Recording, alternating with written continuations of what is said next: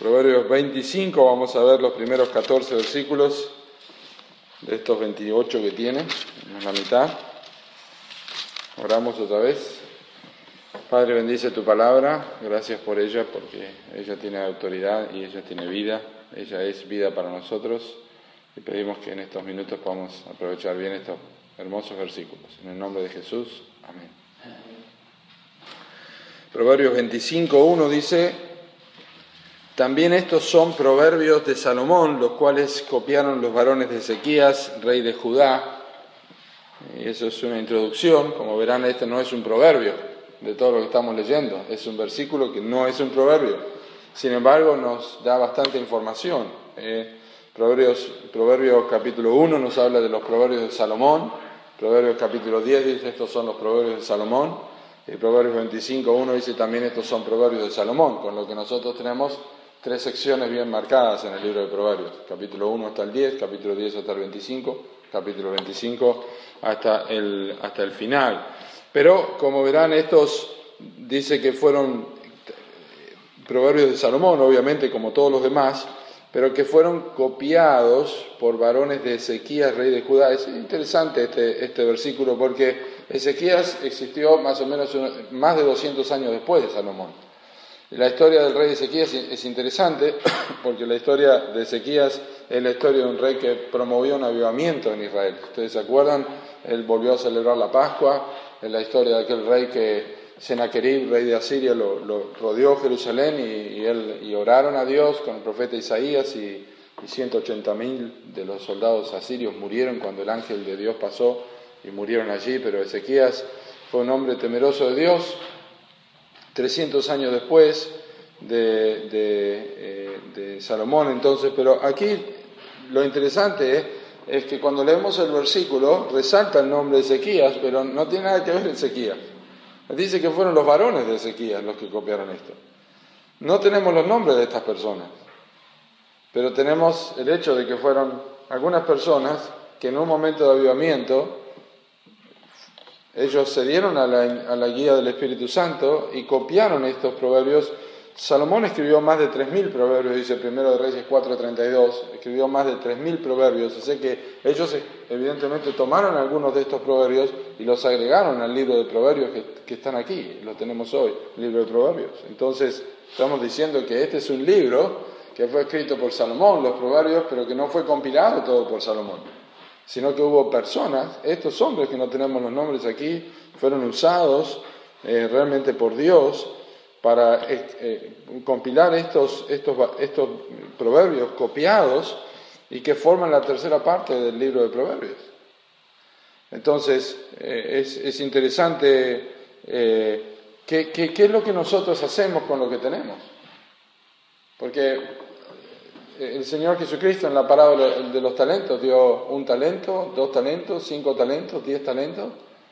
Y lo que llamó la atención el Señor es qué es lo que hicieron con los cinco o con los diez. Y le dijo, bien buen siervo y fiel, sobre poco has sido fiel, sobre mucho te pondré. Así que quizá hay personas que no predican en el púlpito, que no, no, no enseñan una clase, pero muchas de las cosas que saben pueden compartirla con otros. Yo pienso en mi tía Nelly, que ustedes la conocen. Mi tía Nelly por años eh, copió, grababa los mensajes de su pastor en cassette y ella los, los copiaba todos.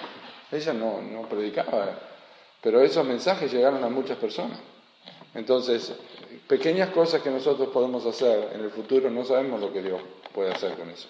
Estos varones que están aquí copiaron el Espíritu Santo en un momento de avivamiento y ahí lo tenemos a nosotros. Así que damos gracias a Dios por, por esto, ¿eh?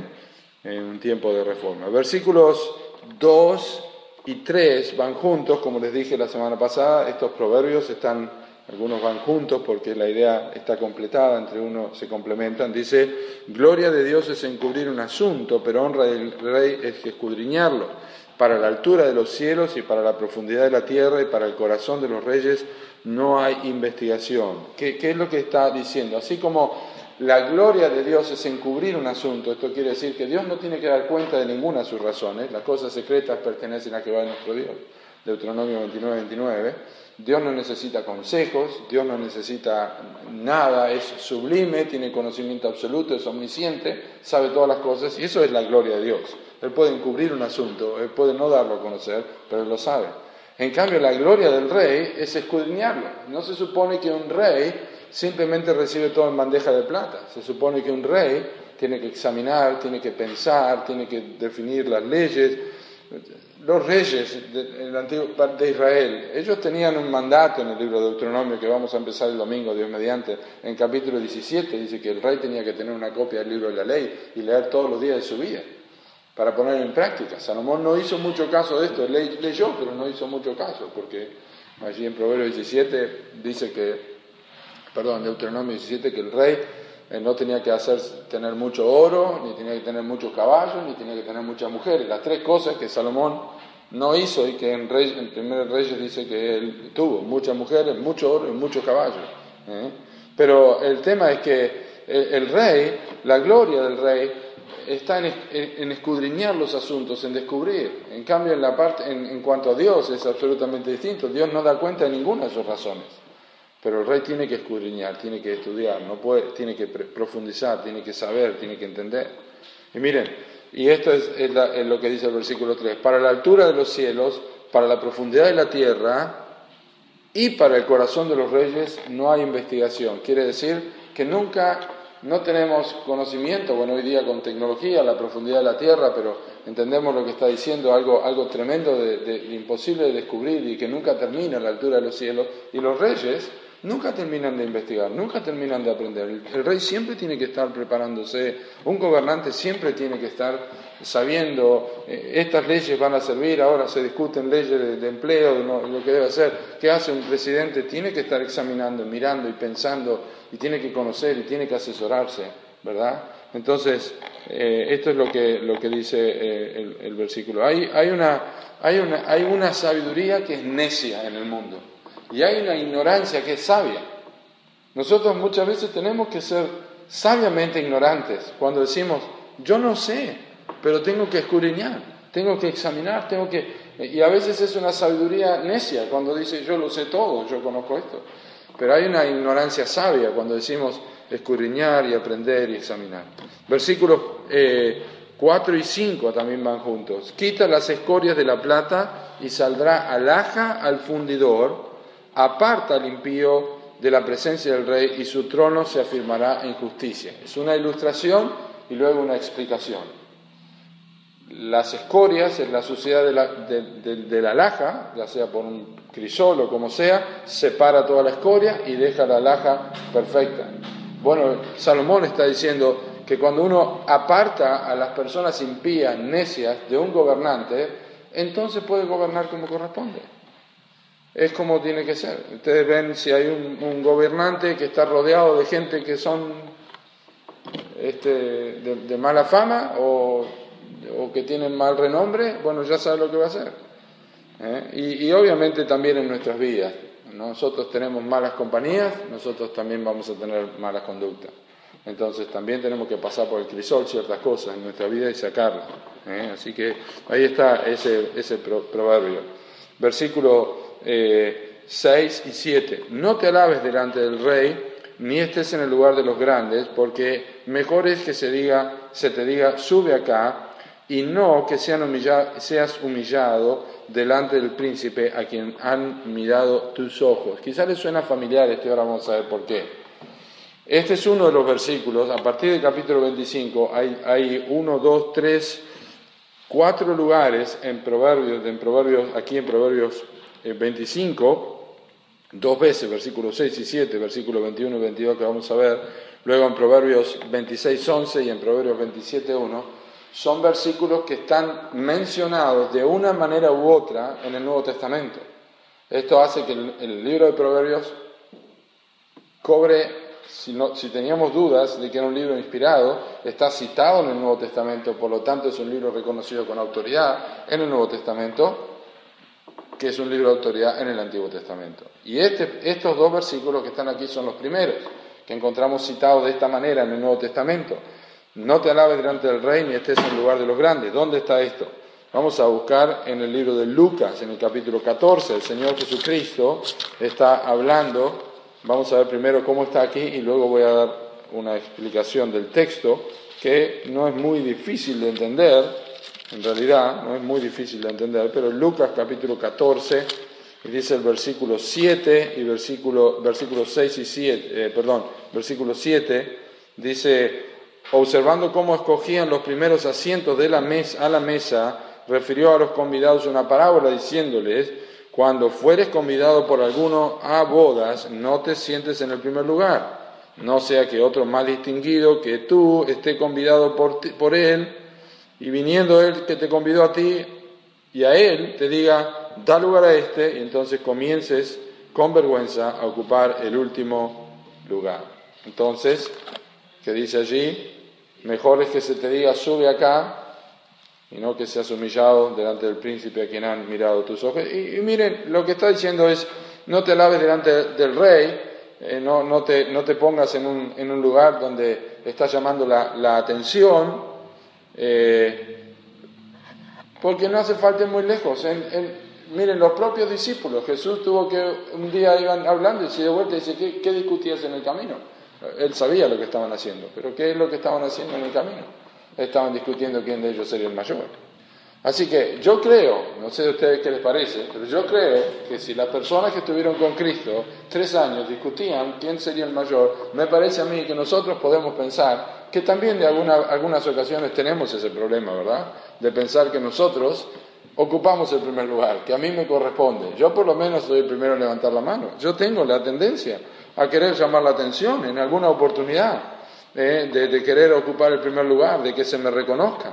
¿Y qué dice el versículo 7? No sea que seas humillado. La palabra, la palabra humillado es la palabra como algo que se hunde de repente, como algo pesado en el agua que se hunde de repente. Así es como ocurre la humillación. Seas humillado delante del príncipe a quien han mirado tus ojos. Justamente la misma persona que tenía que ser de, que yo quería ser reconocido, es la persona que, por la cual soy humillado. Así que no, no, no procuremos los primeros lugares, esa es la idea. No procuremos el primer lugar. Dejemos las cosas en la mano del Señor. En, situaciones que, nos pueden ocurrir en, el trabajo, en, la casa, en querer. Yo, yo siempre les cuento la, historia de, la, rana que quería volar, ya se lo dije, ¿no es cierto? Quería volar y no sabía, y le pidió a, los, gansos que le ayudaran. ¿Cómo? Dice, bueno, usted agarra un junco eh, con el pico y yo lo muerdo y ahí volamos, y ahí surgieron y todo el, pantano veía que la rana volaba, hasta que toda la gente, los animales preguntaban, ¿quién, quién, ¿a quién se le ocurrió esto? Y la rana dijo, a mí.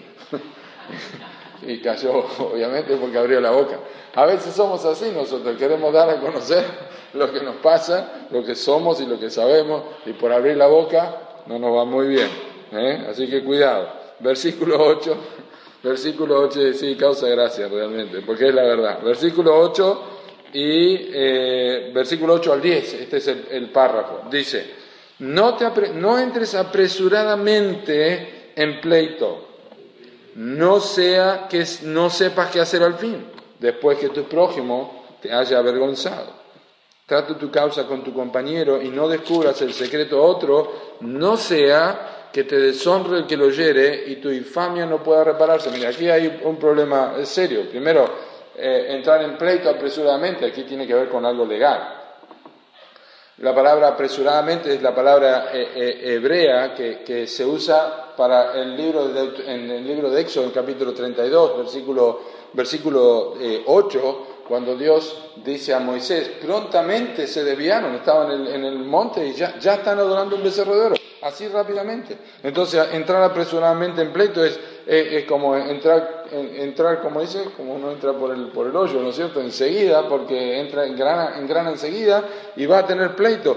Primera de Corintios capítulo 6 dice que la iglesia de Corinto tenían pleito entre ellos e iban a los iban abogados dentro de la misma iglesia. Estaban el domingo en la iglesia, pero el lunes se veían en la oficina con el abogado y ahí trataban sus problemas. Pablo dice en 1 Corintios 6, 7, ¿por qué no sufrir mejor el agravio? ¿Por qué no sufrimos mejor el ser defraudados? Realmente la persona que quiere tener razón y que, y, que está mal, quiere eh, tener razón y después es avergonzado. Tiene dos problemas la persona. Mire, no, no, sea, no sea que no sepas qué hacer.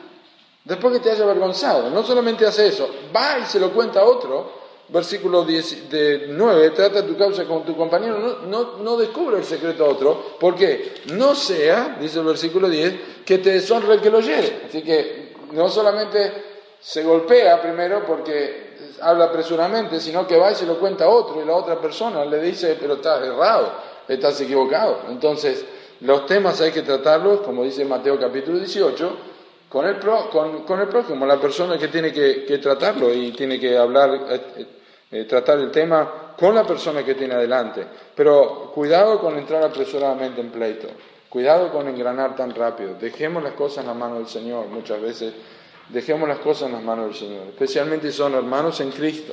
Tenemos que tener cuidado eh, y no ser apresurados. Versículos 11 y 12. Eh, dice, manzana de oro con figuras de plata es la palabra dicha como conviene, como zarcillo de oro y joyel de oro fino es el que reprende al sabio que tiene oído dócil. Es un hermoso, es un hermoso par de versículos esto manzana de oro con figuras de plata. La mejor interpretación de esto, aunque dicen que en Medio Oriente tienen uno de los mejores joyeros que hacen este tipo de cosas, pero la idea realmente es como que es una bandeja con ornamentación de manzanas y de plata, ¿verdad? Una buena bandeja y es la manzana o la fruta. ¿Qué hace la bandeja? Ustedes saben, una buena bandeja embellece la comida o embellece la fruta o lo ponen en el centro de mesa y realmente embellece, le, da, una buena apariencia. Y eso es lo que está diciendo que hace el cuidado de nuestras palabras. La palabra dicha como conviene. La palabra dicha como conviene no es la palabra dicha sin falta de ortografía. Es estudiar el momento cuando uno tiene que contestar a alguien. ¿Cómo tengo que responder? La, la, Biblia dice, sea vuestra palabra siempre con gracia, sazonada con sal, para que sepáis cómo debéis responder a cada uno. ¿Cómo le decimos algo a una persona? ¿Cómo le hablamos? Si tiene que hacer un llamado de atención, si tiene que compartirle una situación, si tiene que expresarle un momento, un problema serio, ¿cómo le hablamos a la persona? ¿Cómo encontramos las palabras adecuadas? Es una palabra dicha como conviene puede abrir puertas, puede cerrar otras puertas también, pero nosotros tenemos que ser cuidadosos cuando usamos nuestra lengua. Y miren, no solamente eso, el versículo 12 dice, como zarcillo de oro y joyel de oro fino. Es el que reprende al sabio que tiene oído dócil. Acá hay dos personas, dos personas que nosotros deberíamos procurar imitar. Primero, las personas que saben reprender. Las personas que saben reprender cuando tienen que reprender. Y las personas que saben oír cuando tienen que oír una reprensión. Porque no, Quizás nos gusta reprender, pero no nos gusta oír reprensiones. Pero la persona que, que reprende al sabio que tiene oído dócil, eso es una gran cosa. Nuestra iglesia debería estar llena de reprensores y de sabios oyentes, donde podemos hablarnos y podemos escuchar, porque esto habla de que alguien está cuidando a otro. La Biblia dice en Hebreos capítulo 3 que nosotros tenemos que exhortarnos cada día para que no seamos, no seamos este, llevados por el engaño del pecado, endurecidos por el engaño del pecado. Necesitamos hablar la verdad en amor y necesitamos escuchar la verdad en amor también. Entonces, yo le tengo que pedir al Señor que me ayude a tener palabras adecuadas cuando tengo que hablar y cuando tenga que reprender. Y también le debo pedir al Señor que me enseñe a tener un oído dócil para saber escuchar cuando alguien me llama la atención porque de esa forma yo soy protegido y cuidado. Es muy importante. Versículo 13 y 14.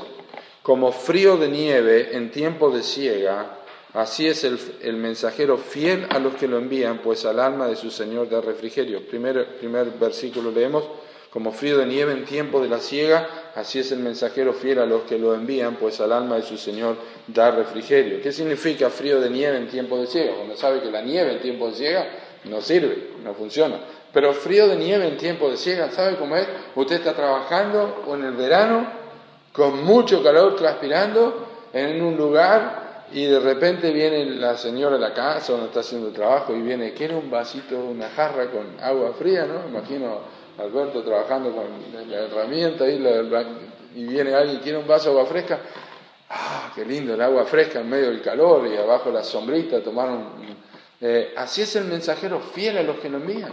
Da refrigerio, qué bueno. ¿Se acuerdan, ¿se acuerdan Eleazar, el, el, el siervo de Abraham? Abraham le dijo, no traigas hijas de las mujeres cananeas para mí. Eliezer, perdón. Tenés que venir y jurarme que vas a encontrar esposa para mi hijo. Y allá fue Eliezer, y Eliezer oró para que Dios le guiara, y Eliezer trajo a, eh, Rebeca para que se casara con su hijo Isaac. Y trajo refrigerio al alma de Abraham. Pero piensen un momento, somos nosotros todos mensajeros de una u otra forma. Somos mensajeros con nuestra conducta, somos mensajeros con el Evangelio, somos mensajeros con nuestros labios, somos mensajeros en nuestro trabajo. La pregunta es si damos refrigerio al alma de nuestro Señor. ¿Cómo, cómo, cómo, cómo le causamos impresión a Dios en nuestra vida, en nuestro testimonio, en lo que nosotros hacemos? ¿Cumplimos nuestro propósito? ¿Para qué Dios me ha enviado a ese lugar de trabajo? ¿Para qué Dios me ha, me ha puesto en esta situación? yo doy refrigerio. Pablo, el apóstol Pablo, menciona que en tres oportunidades que los corintios fueron un refrigerio para el corazón de ellos en 1 Corintios 16, versículos, eh, eh, 17 y 18. En Filipenses capítulo 2, también Pablo habla de Epafrodito, que fue un refrigerio. Y en 1 Tesalonicenses capítulo 3, también Pablo habla de los tesalonicenses, que eran gozo y, gozo y corona del apóstol Pablo. Entonces, qué lindo es ver, mire, cuando usted tiene su hijo que lo mandó a hacer una tarea y hace bien la tarea, hace bien el mandado, hace bien lo que tiene que hacer, usted está satisfecho porque tiene confianza en la responsabilidad de la persona. Dios es así también. Los mensajeros fieles que llevaban el mensaje como tenía que ser, no había correo electrónico, no había carta no, de ese tipo que nosotros tenemos, y llegaban y el Señor decía, qué viene? Fue bien comunicado. Compramos lo que teníamos que comprar, el mensajero comunicó bien la cantidad, todo lo que había que traer, no hubo problema, y eso es una bendición. Seamos así para el Señor también. Y por último, versículo 14 dice, como nubes y vientos sin lluvia, así es el que se jacta de falsa liberalidad. ¿Quién no conoce esta persona? ¿Quién no ha conocido a alguien que siempre dice que va a hacer, siempre dice que va a estar, siempre dice que va a ir, siempre dice que va a regalar, siempre dice que tiene, pero nunca hace? Entonces, una cosa es ser mentiroso y otra cosa es prometer algo que sabe que no va a cumplir. Nosotros tenemos que tener cuidado con esto, de, no hablar, y ser como nubes y viento, pero nunca llueve. Ahí está amenazando. ¿Qué hago? ¿Salgo? ¿No salgo? ¿Llevo paraguas? ¿No llevo paraguas? ¿Qué estoy haciendo? ¿Eh? Son las personas que se jactan de falsa liberalidad, que siempre dicen contá conmigo, pero nunca están.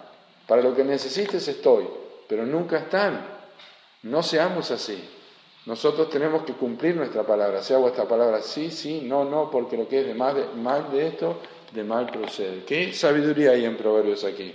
Y los varones de Ezequías creyeron, guiados por el Espíritu Santo, que era bueno tener esto compilado en un libro. Vaya si tuvieron razón, ¿verdad? ¿Cuánta enseñanza tenemos aquí? Y tengamos en cuenta el versículo 1 de Proverbios 25, de aquí hasta el final, porque esto incluye el Proverbios 31. Proverbios 31, los varones de Ezequías pensaron que era bueno incluir en el libro de Proverbios un proverbio tan importante como el Proverbio 31, que es el proverbio sobre la mujer. Pero Dios nos ayude y podamos sacar provecho de estas enseñanzas. La semana que viene concluiremos, Dios quiere, con el capítulo 25. Oramos. Gracias, Padre Celestial, por esta tu palabra. Queremos, Señor, pedir que tú la bendigas y nosotros seamos bendecidos y nosotros seamos obedientes en lo que escuchamos. Gracias por estos proverbios y gracias por esos varones que en un tiempo de, avivamiento buscaron de estos tres mil proverbios y escogieron estos para escribirlos y compilarlos y nos han llegado hasta, hoy hasta nosotros. En el nombre del Señor Jesucristo. Amén.